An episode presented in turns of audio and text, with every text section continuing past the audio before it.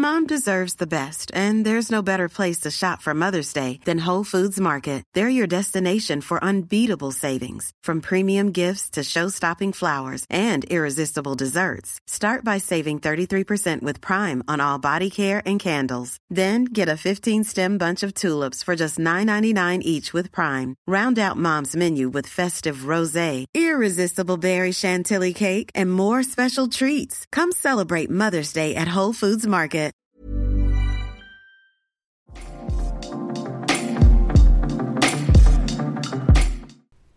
Die letzten Tage im Leben von Tupac Shakur.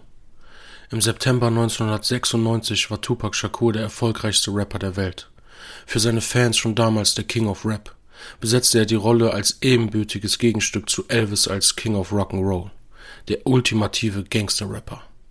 Mit der zornigen Stimme des urbanen Amerikas sprach er für die Abgehängten der schwarzen Bevölkerung. Ja, ich würde sagen, dass ich ein Gangster bin. Einfach, weil ich aus der Gosse komme, sagte er über sich selbst. Er wurde als Heiland verehrt, als Heiliger und Ikone. Doch nicht alle teilten diese Meinung. Neben seinen Rivalen im Rap betrachtete ihn vor allem die Staatsgewalt viel mehr als Bedrohung. Wisst ihr, Amerika ist seine Kinder und egal, was ihr über mich denkt, ich bin immer noch eines eurer Kinder, entgegnete er den besorgten Eltern und Moralaposteln. Dass er gefährlich lebte, wusste er selbst. Oft sprach er davon, dass er sterben würde, und dabei erhofft er sich einen Abgang mit Pauken und Trompeten. Wie schnell sich diese Annahme erfüllen würde, mochte ihm vielleicht doch nicht ganz klar gewesen sein. Die Pflicht ruft. Am Tag vor seinem Tod drehte er sein letztes Musikvideo in den Lacey Studios in Los Angeles. Er stand an der Spitze, untermauert von zahlreichen Top-Ten-Hits und zwei Nummer-1-Alben hintereinander. Ein Status, der nicht mehr lange aufrechterhalten werden konnte.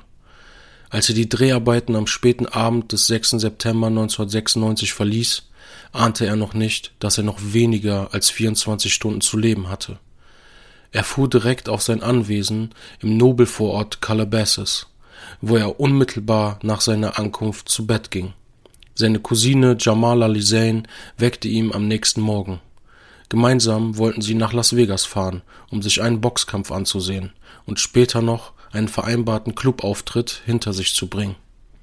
Sich in dem Club blicken zu lassen, war für Tupac an diesem Tag eine lästige Pflicht, doch es gehörte zu seinem Business. Ebenfalls dabei war seine Freundin Kidada Jones, Tochter von Quincy Jones. Anstatt den Weg nach Las Vegas anzutreten, wollte Tupac am liebsten nach Atlanta reisen. Ein paar Familienangelegenheiten mussten geregelt werden und der Ausflug in die Wüstenstadt kam unpassend. Beinahe wäre er gar nicht am Strip erschienen, doch sein Manager Shook Knight drängte ihn darauf, die unterzeichneten Verträge einzuhalten. Der Aufstieg.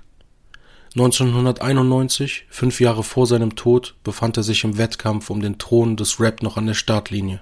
Tupacalypse Now, sein erstes Album, meldete direkt hohe Ansprüche an und setzte ein Zeichen gegenüber den übrigen Mitbewerbern. Die Fähigkeit, die alltägliche Realität der amerikanischen Ghettos in Texte zu verfassen und seine Bühnenpräsenz öffneten ihm rasch viele Türen. Er steckte all seine Beobachtungen und Gefühle in seine Lyrics, so dass die Zuhörer gar nicht anders konnten, als gebannt zuzuhören. Er tat es auf eine Weise, wie es nach ihm vielleicht nur Kendrick Lamar gelungen ist.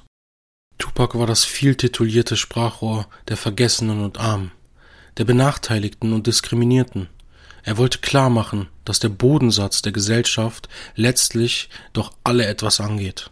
Thug Life muss deshalb als politisches Bekenntnis verstanden werden und nicht nur als hohle Glorifizierung eines gefährlichen Lifestyles. The hate you give little infants fucks everyone war das Credo und Thug Life die Abkürzung. Für seine Art, kein Blatt vor den Mund zu nehmen, liebten ihn die Fans vom ersten Moment an.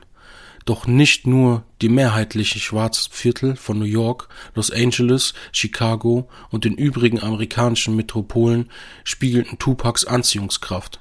Das Image des bedrohlichen Gangsters aus dem Ghetto faszinierte Millionen von weißen Vorstadtkids.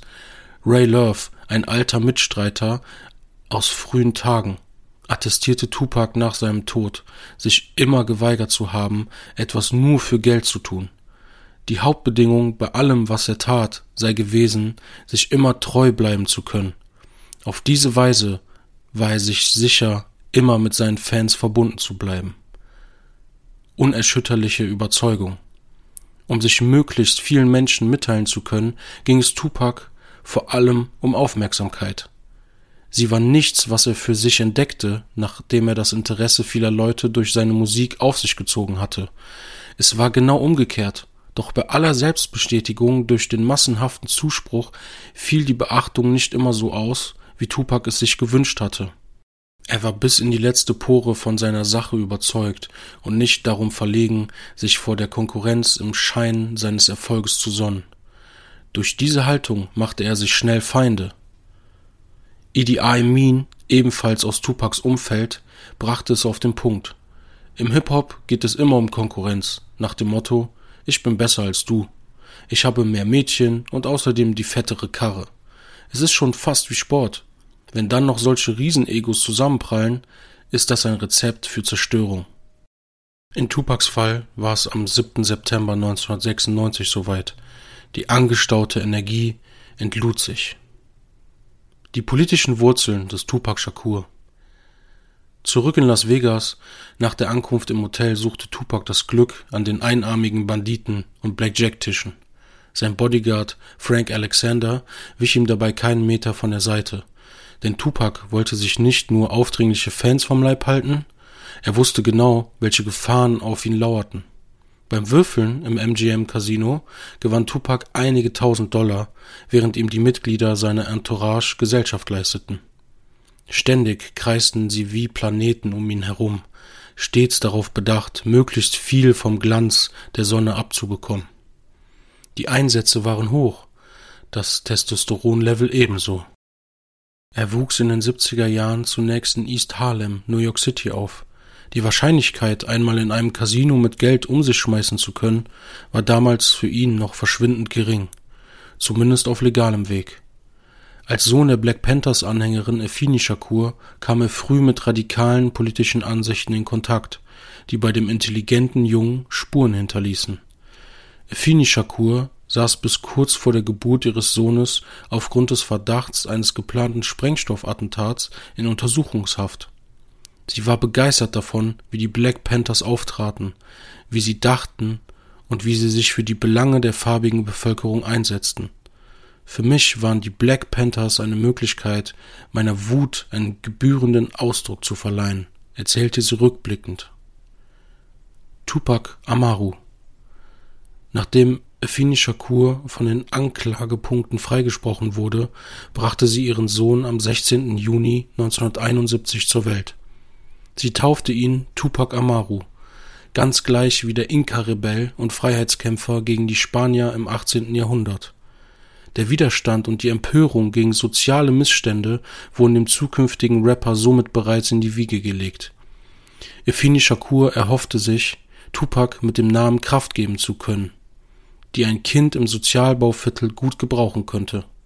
Kraft, die er von seinem Vater William Garland nicht bekam, da in Tupacs Leben schlichtweg nicht existierte. Es mangelte an einer Vaterfigur, so wie bei so vielen Kindern. Zeitweise sogar obdachlos schaffte es Effini Shakur 1986 doch, mit Tupac nach Baltimore umzuziehen, um dort ein besseres Leben zu ermöglichen. Tatsächlich wurde es zunächst einfacher. Tupac ging auf die Baltimore School of the Arts, wo er sich ausschließlich mit künstlerisch begabten Mitschülern umgab. Es war etwas, das er in dieser Form vorher noch nie erlebt hatte. Gewohnt war er die Armut, die Gewalt und die ständigen Sorgen. Hier konnte er sich frei ausleben und Interessen entwickeln, die nichts mit Drogen oder Raubüberfällen zu tun hatten. Insbesondere entdeckte er die Schauspielerei für sich und den damals noch jungen Hip-Hop. Großes Potenzial. Dass Tupac großes Talent besaß, sahen viele seiner Mitmenschen und Lehrer. Sie ermutigten ihn, auf dem künstlerischen Weg weiterzugehen und sich weiterhin darüber auszudrücken. Gleichzeitig brauchte er nicht mehr viel Zuspruch. Er war sich seiner Sache sicher und strotzte vor Selbstbewusstsein, eine Art, die ihm vielfach als Arroganz ausgelegt wurde. Trotz der positiven Entwicklung in der Schule holten ihn die Erlebnisse zu Hause rasch wieder ein. Erfini Shakur wurde von einer Affäre verprügelt und Tupac musste zusehen, vollkommen hilflos, gegenüber einer Situation, die er in jungen Jahren schon häufig ertragen musste. Um ihren Sohn dieses Leben fortan zu ersparen, schickte Afini Shakur ihn weit weg an die Westküste der USA. In der San Francisco Bay Area sollte er bei einem Freund leben. In Marin City gelangte der erst 16-jährige Tupac Shakur allerdings gleich bis ins nächste Elend. Die sozialen Verhältnisse unterschieden sich von denen in der Ostküste in keiner Weise und Tupac geriet immer mehr Schwierigkeiten auf der Straße. Seine Mutter folgte ihm bald, ohne jedoch wirklich für Tupac sorgen zu können, da sie viel zu sehr mit sich selbst beschäftigt war. Die Beziehung zwischen mir und meinem Kind basierten auf Vertrauen und Ehrlichkeit. Diese Beziehung zerstörte ich durch meine Lebenslüge, die darin bestand, dass ich Drogen nahm, aber behauptete, es unter Kontrolle zu haben. So erschien ich später. Tupac verabscheute den Konsum seiner Mutter und dealte doch selbst für kurze Zeit mit Crack. Lange hielt er nicht durch. Laut der Aussage seines Jugendfreundes aus Marin City, Ray Love, weil er ein zu weiches Herz hatte. Wenn jemand seinen Ehering für ein paar Gramm eintauschen wollte, ging es ihm einfach zu weit. Mit 17 war Tupac bereits klar, dass er alles auf eine Karte setzen musste. Entweder es klappte mit der Musik oder er landete endgültig auf der Straße. Mit Ray Love gründete er deshalb seine erste Crew, Strictly Dope. Gezielte Provokation. Der Nachmittag des 7. September 1996 verging schnell. Unter den Gefolgsleuten von Tupac herrschte eine entspannte Stimmung und Vorfreude auf den abendlichen Boxkampf. Der Herausforderer im viel diskutierten Schwergewichtskampf war Mike Tyson, ein guter Freund des Rappers. Nicht erwünscht waren Tupacs Freundin und seine Cousine, die sich wunderten, weshalb sie überhaupt mit nach Las Vegas gereist waren. Vor dem MGM Grand Hotel, in dem der Boxkampf stattfand, empfing der Superstar eine riesige Menschentraube. Für Leibwächter Frank Alexander war dies eine Situation, die er unter allen Umständen vermeiden wollte. Die aufdringlichen Fans waren dabei eine kleine Bedrohung. Der Song Hit 'em Up war kurz zuvor erschienen, eine Abrechnung mit seinem größten Konkurrenten und ehemaligen Freund The Notorious B.I.G., voller Beleidigungen und Provokationen. Bis heute gilt Hit 'em Up als einer der meist beachteten Distracks, an dem sich andere musikalische Rachefeldzüge messen müssen. Was Tupac noch mehr Aufmerksamkeit verschaffte, war für seine Sicherheitsleute ein Albtraum. In unübersichtlichen Situationen wie jener vor dem MGM Grand Hotel in Las Vegas war Tupac ein leichtes potenzielles Opfer. Erste Schritte im Musikbusiness. Mit Strictly Dope lief es in den frühen 90er Jahren zunächst mäßig, doch das Aufeinandertreffen von Tupac mit dem Rapper Shock G veränderte die Richtung. Tupac bekam einen Job als Tänzer in Shock G's Crew, Digital Underground. Er tourte bald daraufhin mit ihnen durch die Welt. Mit der Position als Tänzer gab er sich nicht zufrieden und drängte darauf, selbst das Mikro ergreifen zu dürfen. Er bekam seine Chance und nutzte sie. Nur ein Jahr später erhielt er seinen ersten Plattenvertrag und nahm sein Debüt Tupacalypse Now auf. Das Album war eine Kampfschrift und ein einziger Widerspruch. Politischer Aktivismus, Ghetto-Romantik, Empowerment der farbigen Kultur, gespickt mit zutiefst frauenfeindlichen Lyrics, die im nächsten Moment von Huldigungen schwarzer Frauen gefolgt wurden. In Tupacs Songs vermischten sich sein politisches Elternhaus mit der Realität der Straße, vereint von einem Künstler, der stets sein größter Fan war. Der endgültige Sprung ins Rampenlicht gelang Tupac allerdings nicht mit der Musik, sondern auf der Leinwand. Der Film Juice erschien 1992 und manifestierte Tupac Shakurs Popstar-Status. Neben den finanziellen Aspekten zahlte der riesige Erfolg vor allem auf sein Ego ein. Zwar trat seine Mutter Afini Shakur nach einem erfolgreichen Drogenentzug zurück in sein Leben, doch Tupacs eigene Probleme wuchsen auf Kollisionskurs. Immer häufiger machte er durch Straftaten auf sich aufmerksam. 1993 griff er einen Chauffeur tatsächlich an und wenige Wochen später verprügelte er einen anderen Rapper mit einem Baseballschläger. Nach seinem Rauswurf aus dem Cast des Films Men's to Society ein Jahr später bedrohte er den Regisseur Alan Hughes mit einer Waffe und musste deshalb für 15 Tage ins Gefängnis. Betrunken schoss er in Atlanta mit einer gestohlenen Pistole auf zwei Polizisten außer Dienst und wurde nur durch eine hohe Kautionszahlung wieder auf freien Fuß gesetzt. Das Image als Gangster-Rapper und das Privatleben von Tupac Shakur bewegten sich immer weiter aufeinander zu. Der Druck von außen, immerzu als Gangster gesehen zu werden, übermannte letztlich den Künstler Tupac. In Las Vegas gewann Mike Tyson im Boxkampf im Schwergewicht gegen Bruce Sheldon nach nur zwei Minuten. Gemeinsam mit Manager und Death Row Records Boss Shook Knight sowie dem Bodyguard Frank Alexander wollte Tupac seinen Freund Tyson im Backstage-Bereich beglückwünschen, während er selbst aufgrund des Sieges noch voller Adrenalin war. Auf dem Weg flüsterte ihm jedoch einer von Knights Mitarbeitern zu, dass sich in der Lobby ein angebliches Mitglied der Crips herumlaufe, der ihn vor wenigen Tagen ausgeraubt habe. Death Row Records wiederum wurden in Verbindung zur Gang der Bloods nachgesagt, die zu den Crips bis heute eine erbitterte Feindschaft pflegen. Angestachelt vom Boxkampf rannte Tupac in die Lobby und verprügelte den Crip mitsamt seiner Entourage. Das Opfer ein gewisser Orlando Anderson. Schüsse in New York. Am 30. November 1994, zwei Jahre vor dem Trip nach Las Vegas, wurde Tupac Shakur selbst zum Ziel eines Angriffs. In der Lobby eines Tonstudios raubten ihn zwei Unbekannte aus und verletzten ihn lebensgefährlich durch fünf Schüsse, darunter zwei Treffer am Kopf. Bis zu diesem Zeitpunkt fühlte er sich unverwundbar und zu groß, als dass ihm jemand etwas antun würde. Er betrachtete sich als Ikone der farbigen Musikwelt und Kultur, die er ohne Zweifel auch war, jedoch übersah er im eigenen Glanz die Feinde, die er sich über die Jahre herangezüchtet hatte. Darüber hinaus ist bis heute unklar, mit welchen Motiven die Täter ihre Tat ausführten. Hass und Neid hatte er in seinen Texten mit Sicherheit zuhauf geschürt. Tupac hingegen war sich sofort sicher, er war Opfer eines gezielten Rachefeldzuges aus der Rap-Szene geworden. Als Initiatoren des Attentats vermutete er Christopher Wallace alias The Notorious B.I.G. und dessen Umfeld. Der zukünftige Beef zwischen den Rap-Größen der Ost- und Westküste eskalierte. Nachdem er wieder genesen war, realisierte Tupac seine eigene Verwundbarkeit.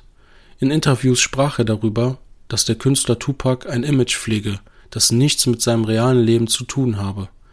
Dem entgegen trat die Anklage einer 19-Jährigen, die ihn beschuldigte, sie vergewaltigt zu haben. Er stritt es vehement ab, wurde jedoch wegen sexueller Belästigung zu einer mehrjährigen Gefängnisstrafe verurteilt. In der Haft gab er den Geläuteten und schwor dem Thug Life öffentlich ab, wobei ihm mehrfach nachgesagt wurde, es nur als Argument für seine vorzeitige Entlassung getan zu haben. Die Rettung war schließlich Shock Knight mit seinem Label Death Row Records. Tupac unterschrieb einen Vertrag über drei Alben und Knight stellte im Gegenzug die Kaution von 1,4 Millionen Dollar. Eine kugelsichere Weste. Was oberflächlich wie ein Segen aussah, entpuppte sich mit der Zeit als zusätzlichen Zunder für Tupacs Feuer gegen alle, die sich ihm entgegenstellen. Shook Knight war selbst für sein hitziges Temperament berüchtigt, das ihn über die Jahre mehrfach ins Gefängnis brachte. Aktuell sitzt er eine Haftstrafe von 28 Jahren wegen Totschlags ab. Tupacs engste Vertraute beobachteten nach dessen Freilassung, wie die beiden Egos aufeinanderprallten und sich in immer mehr und in drastischeren Formen entluden. Gegen Rivalen aus dem Rap-Business und gegen den Staat. Immer noch voller Adrenalin kehrte Tupac am Abend des 7. September gegen 21 Uhr zurück auf sein Hotelzimmer in Las Vegas. Vor seiner Freundin und seiner Cousine prahlte er mit seiner Tat in der Hotellobby. Im Gefühl der vermeintlichen Unbesiegbarkeit verzichtete er darauf sogar auf seine kugelsichere Weste, die er normalerweise in der Öffentlichkeit immer an sich trug. Es sei zu heiß draußen, so die Begründung gegenüber seinen Gefolgsleuten. Vor dem geplanten Clubauftritt fuhren Tupac, Chuck Knight und der Rest ihrer Crew noch einmal auf sein Anwesen. Durch ihn entstand die Nähe zu den Bloods, die Neid durch das offensive Tragen der Farbe Rot, die Farbe der Bloods, ständig demonstrierte. Der neue Plattenvertrag mit Death Row machte Tupac in den Augen der verfeindeten Crips somit automatisch zum Ziel. Obwohl sein Leibwächter nicht daran glaubte, dass sein Schützling je irgendwas mit Gangs zu tun hatte. Eine ungewöhnliche Anweisung. Als Tupac und Shock Knight die Villa wieder verließen, sollte der Bodyguard Frank Alexander nicht mit ihnen im Wagen weiterfahren, um die später betrunkene Crewmitglieder als Chauffeur fahren zu können. Alexander hielt es für ungewöhnlich und vermutete, dass Knight unter diesem Vorwand unter vier Augen mit dem Rapper sprechen wollte. Es kamen Gerüchte auf, dass Tupac mit den Gewinnbeteiligungen seines Death Row Debüts und Nummer 1 Albums All Eyes on Me unzufrieden war. Ein Streit, der unter dem Vorzeichen der riesigen Egos vorprogrammiert gewesen war. Hinzu kam, dass Tupac kurz vor seinem Tode die verbalen Attacken auf Notorious B.I.G. intensivierte und mit Hit 'em Up einen Höhepunkt in der Auseinandersetzung East Coast vs. West Coast setzte.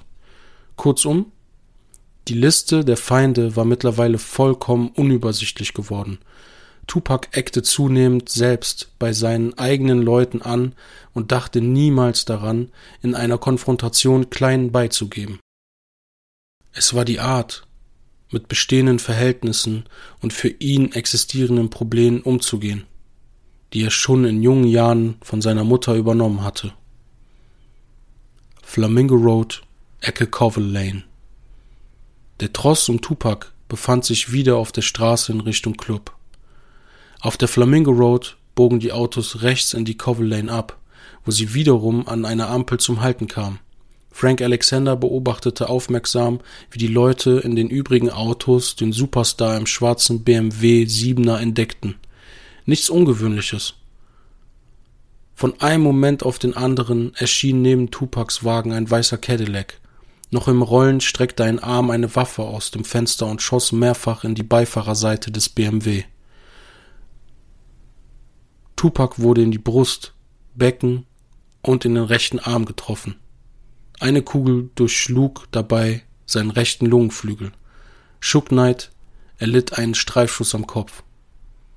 Unmittelbar nach dem Angriff lenkte Knight den Wagen um 180 Grad und fuhr in die Richtung zurück, aus der sie gekommen waren.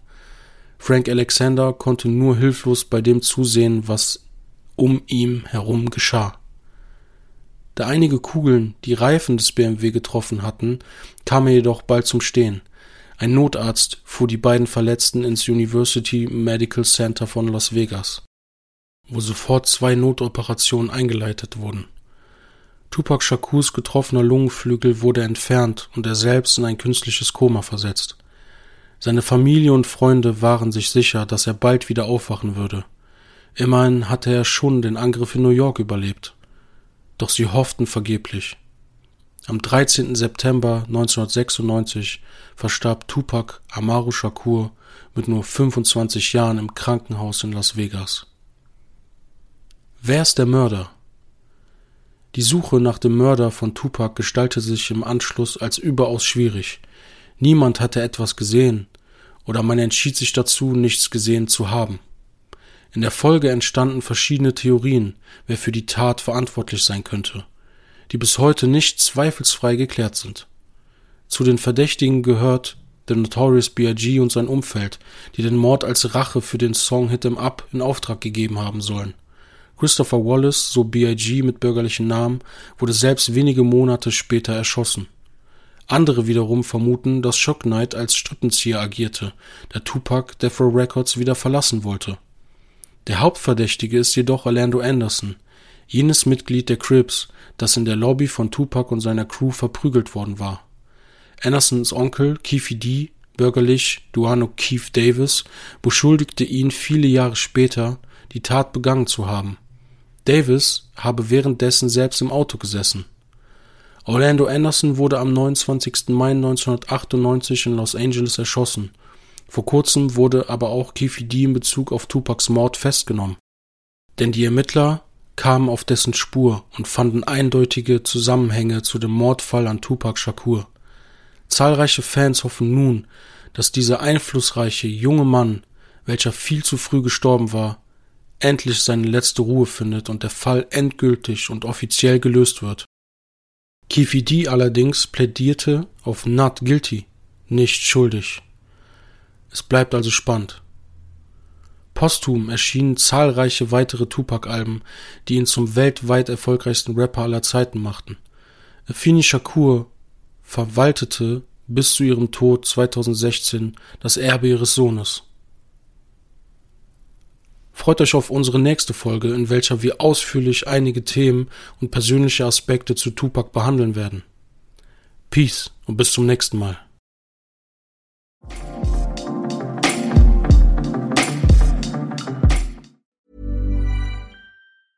Mom deserves the best, and there's no better place to shop for Mother's Day than Whole Foods Market. They're your destination for unbeatable savings, from premium gifts to show-stopping flowers and irresistible desserts. Start by saving 33% with Prime on all body care and candles. Then get a 15-stem bunch of tulips for just $9.99 each with Prime. Round out Mom's menu with festive rosé, irresistible berry chantilly cake, and more special treats. Come celebrate Mother's Day at Whole Foods Market.